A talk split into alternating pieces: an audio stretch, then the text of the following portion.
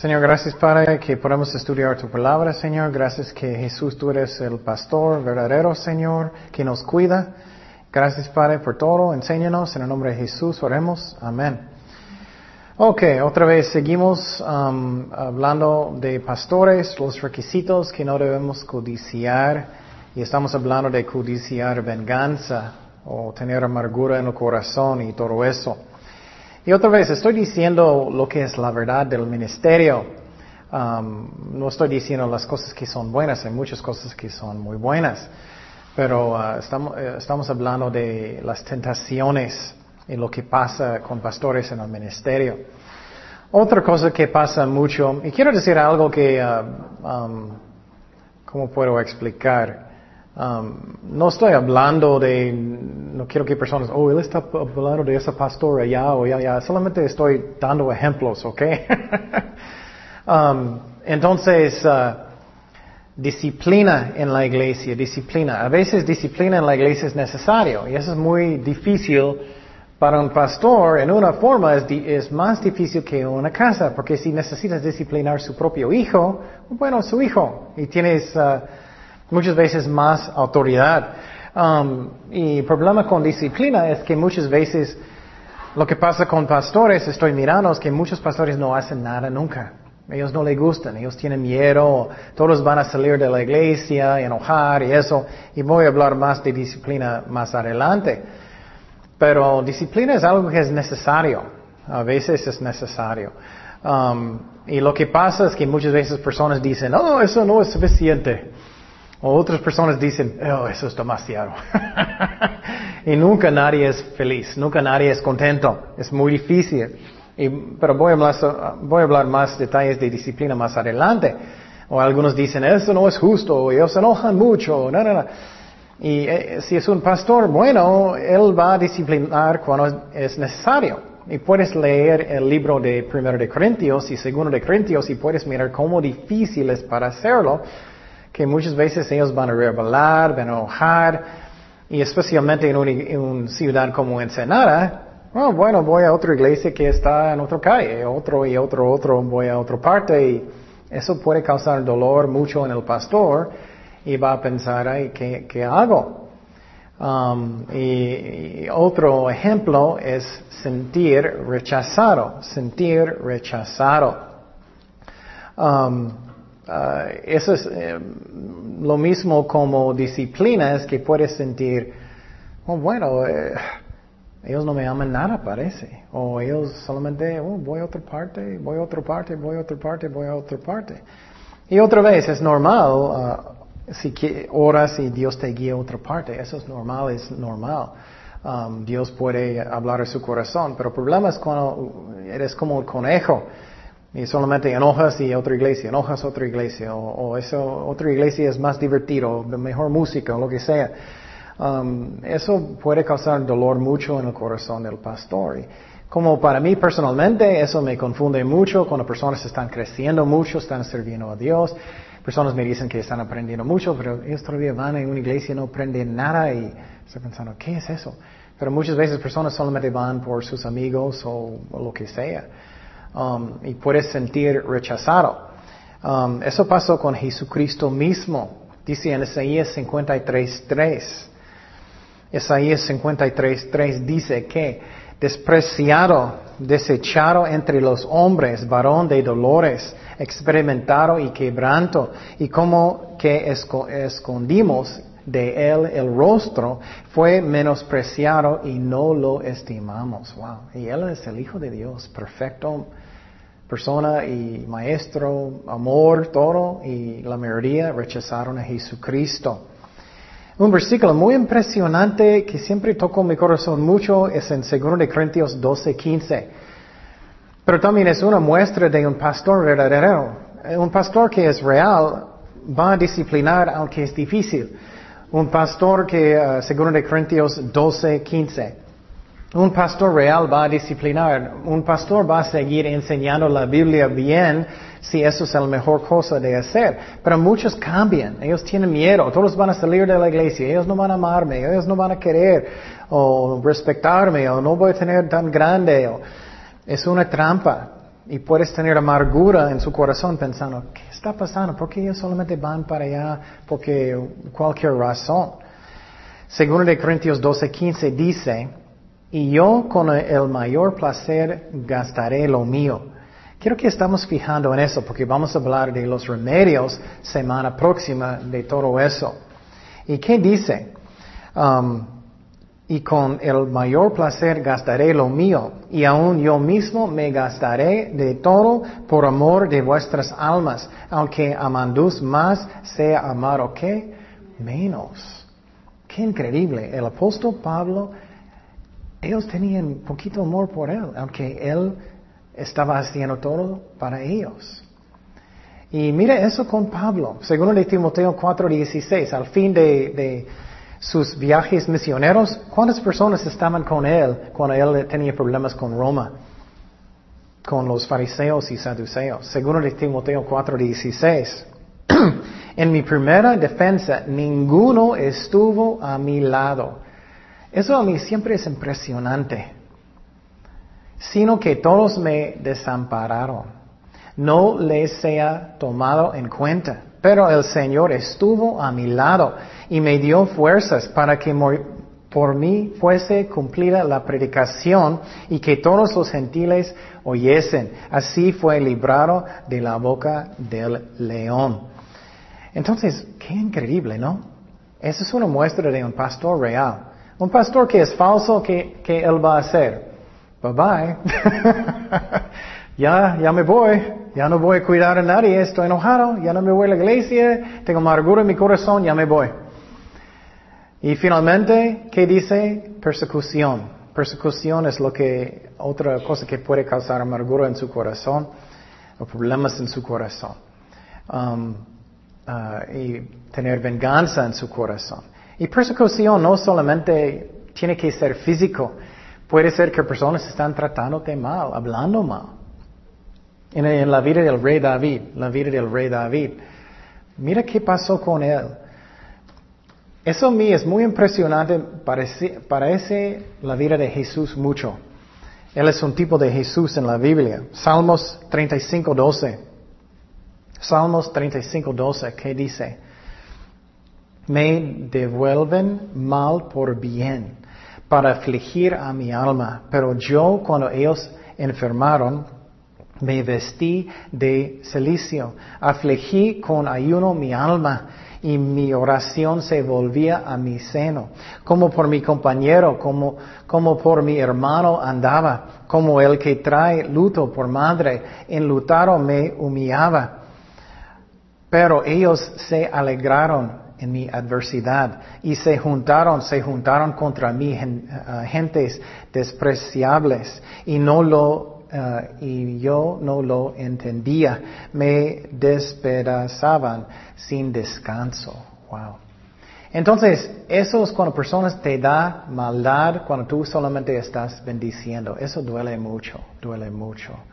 Salmo 109.3. ¿Por qué estoy diciendo todo eso? Lo que no me gusta muchas veces es que Personas no dicen la verdad, cómo es el ministerio, cómo quiere ser un pastor, cómo es verdaderamente. Si ellos hicieron eso a Jesucristo, hicieron eso a Pablo, van a hacerlo con personas que están en el ministerio. Pero vamos a hablar en la semana próxima qué es el remedio para que tienes un buen corazón a través de todo eso. Salmos 109, 3, que dice, con palabras de odio me han rodeado me pelearon contra mí sin causa. En pago de mi amor me han sido adversarios. Mas yo, ah, yo oraba, me devuelven mal por bien y odio por amor. Y puedes pensar en la, vida de David. Él era muy bueno. Él, él empezó como en las alabanzas, ¿se acuerdas? él entró con el rey Saúl, él estaba tocando, ¿recuerdas? ¿Qué? ¿Una arpa o algo? ¿Y qué pasó?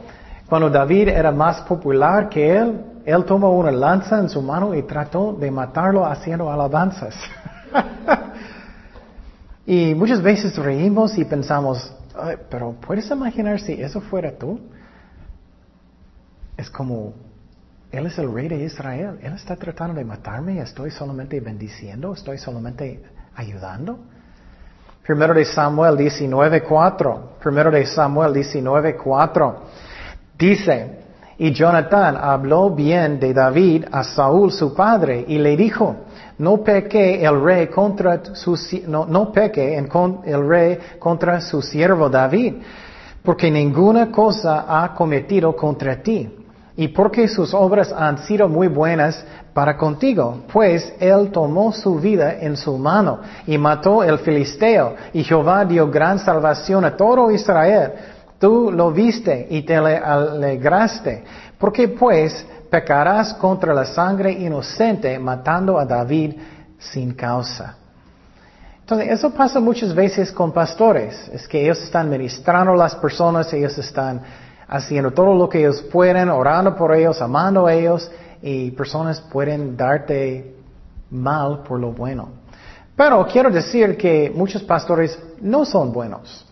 Muchos pastores, espero que yo soy haciendo mi mejor para Dios, haciéndolo bien, pero hay muchos que no son buenos pastores, que ellos no están enseñando, haciendo solamente lo que la gente quiere escuchar, o no enseñan bien la palabra de Dios, o solamente quieren ser popular, o es como un show y tiene, y claro, puedes tener buenas alabanzas, no estoy diciendo que no, pero solamente es como, oh, es muy divertido, mis amiguitos están allá, na, na, na y, los pastores no, no enseñan nada y solamente es como un club social y eso pasa mucho.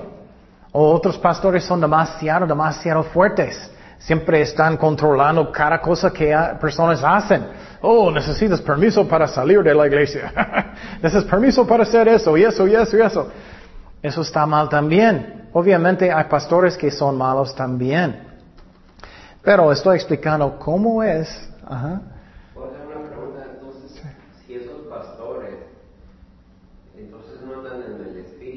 Oh, no, no, no. ¿Está haciendo eh, teatro nomás? bueno, algunos sí. ¿Agarran el ministerio como fuente de ganancia? Sí, algunos sí. No todos, pero algunos sí. ¿Por qué no puedes estar actuando así si estuvieras en el espíritu? No, no puedes. Sí, sí, no, no puedes. Obviamente hay algunos que son buenos, hay algunos que son malos. Y tienes que orar y discernir cómo es. Y qué es tu motivo. Uh, y, checar lo que es en mi corazón. Um, pero uh, bueno, hay muchas trampas en el ministerio por pastores, muchos. Quiero el más grande iglesia, quiero eso, voy a hacer eso, mm, voy, a hacerlo más como un show o lo que sea para atraer mucha gente o lo que sea, o nunca voy a disciplinar porque personas van a enojar y todos van a salir o lo que sea, y vamos a hablar de eso.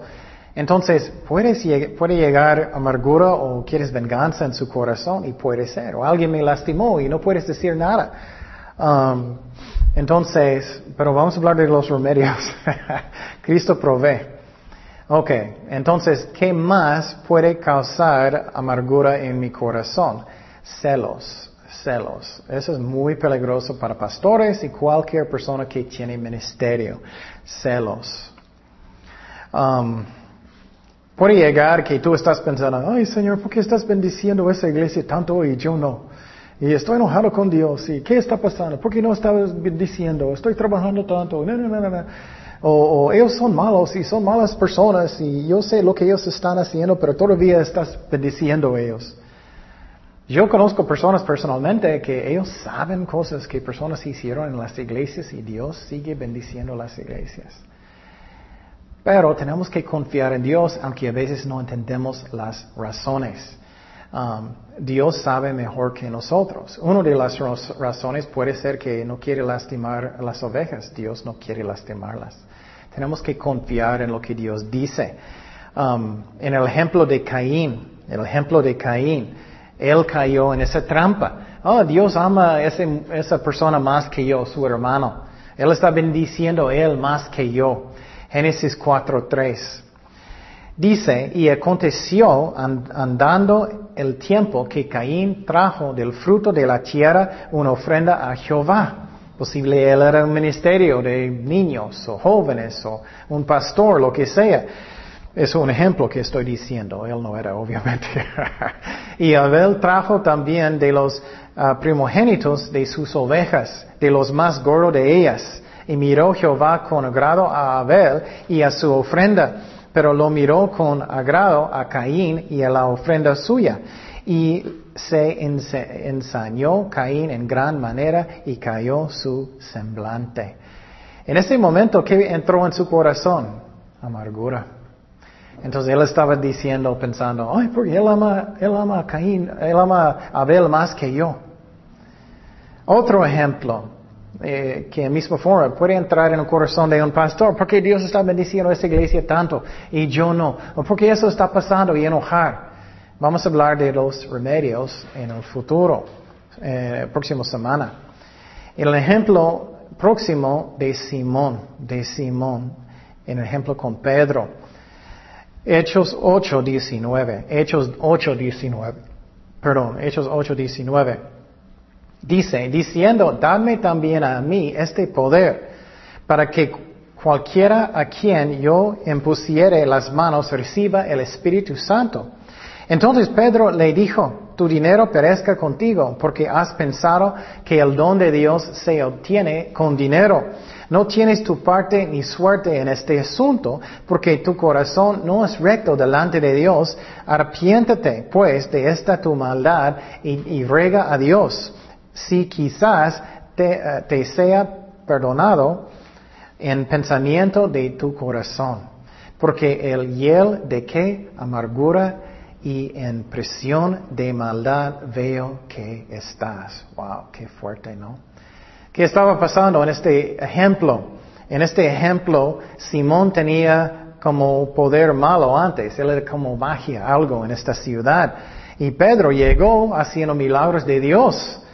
¿Y qué entró en su corazón? Celos. Oh, yo quiero este poder, voy a comprarlo, voy a comprarlo. Él tenía mucha amargura en su corazón. Entonces, ah, um, él tenía mucho. Eso puede pasar con un pastor o cualquier cristiano. Tengo muchos años practicando la guitarra. ¿Por qué estás bendiciendo a esa persona tanto? Tengo tantos años cantando y mira, ellos cantan como un ángel y, yo no. ¿O por qué estoy enseñando a los jóvenes y no tengo tantos jóvenes? ¿Qué está pasando? Puede entrar amargura en su corazón. Estás orando. ¿Qué está pasando? Y, vamos a hablar de los remedios semana próxima, pero es muy peligroso de eso, de caer en amargura, venganza, enojo. Y yo conozco personas, es muy triste. Ellos saben las cosas que está pasando en algunas iglesias. Y ellos enojan, ellos salen de las iglesias y no están yendo a iglesias, o solamente es como brincando a iglesias y ellos están enojados y tristes y mirando a Dios, Señor, ¿por qué estás bendiciendo a ellos? ¿Y qué está pasando? Estoy enojado y, y mi fe está cayendo mucho. Eso puede pasar con pastores también. Y, y, es una trampa. Y vamos a hablar de los remedios, pero el diablo encanta eso, encanta de tentar, de enojar, de separarte de Dios, de separarte del cuerpo de Cristo, de separarte de todo. Entonces, pero vamos a mirar qué dijo Jesús. Juan 15, 20. Juan 15, 20. ¿Qué dice? Acordaos de la palabra que yo os he dicho. El siervo no es mayor de su Señor. Si a mí me han perseguido, también a vosotros os perseguirán. Si han guardado mi palabra, también guardarán la vuestra. ¿Qué, qué Jesús está diciendo? Oh, bueno, si sufrí yo, tú vas a sufrir. Tú vas a tener cosas que no entiendes. Tienes que tener fe, aunque a veces no entiendes lo que está pasando. Tienes que confiar en mí, aunque a veces no, no vas a entender lo que está pasando. Um, un ejemplo que me gusta mucho es el pastor Chuck Smith. Él era pastor por 18 años, antes que su iglesia creció mucho. 18 años. Él tenía congregaciones que eran más o menos chiquitos. En mi opinión, Dios no siempre quiere que cada congregación es muy grande. Pero en su vida, Él estaba un pastor por muchísimos años hasta que finalmente Dios hizo la obra. Entonces, es un proceso. Tenemos que orar y buscar a Dios y, no caer en esas trampas. Um, y para sufrir en el ministerio es algo que es normal. Y, por ejemplo, um, En una forma es, Dios está entrenándote. Por ejemplo, Él sabe cómo somos. Entonces, Él está preparándote porque cosas van a pasar.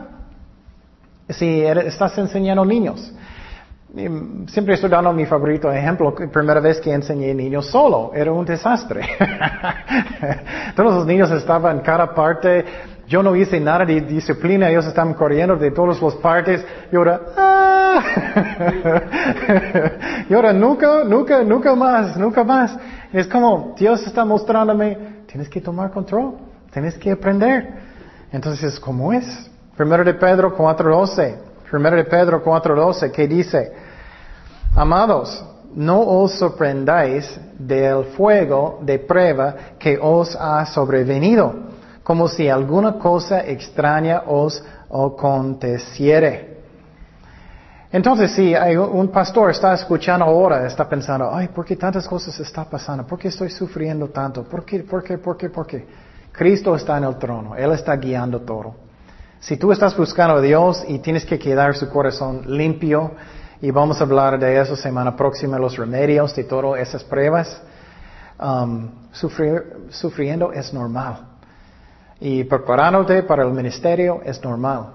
¿Cuántos años David estaba uh, oyendo de Saúl? ¿Alguien sabe cuántos años? Diez años. Diez años. Entonces, en estos tiempos, eso es cuando David escribió muchos de los salmos. Eso es cuando él estaba aprendiendo de no tener amargura en su corazón. Eso es cuando él estaba aprendiendo cómo confiar en Dios. Eso es cuando él estaba confiando en alabar a Dios, aunque eran tiempos difíciles. Eso es cuando él estaba aprendiendo cómo amar personas, aunque ellos no me aman. Entonces Dios sabe lo que Él está haciendo, pero los remedios son muy importantes. Vamos a hablar de eso, eso la próxima semana. Oremos. Señor, gracias por tu palabra, gracias que tú eres fiel con nosotros, gracias Jesús que tú eres el pastor perfecto, Señor, que siempre reaccionaste con amor y, tú eres fiel, Señor. Gracias, Padre. Ayúdanos. Y especialmente si algunos pastores están escuchando o cualquier cristiano que, que está en ministerio sufriendo, ayúdalos, Señor. Ayúdanos todos, Señor, y perdonar y hacer las cosas como necesitamos, Padre. Gracias Señor, en nombre de Jesús oremos.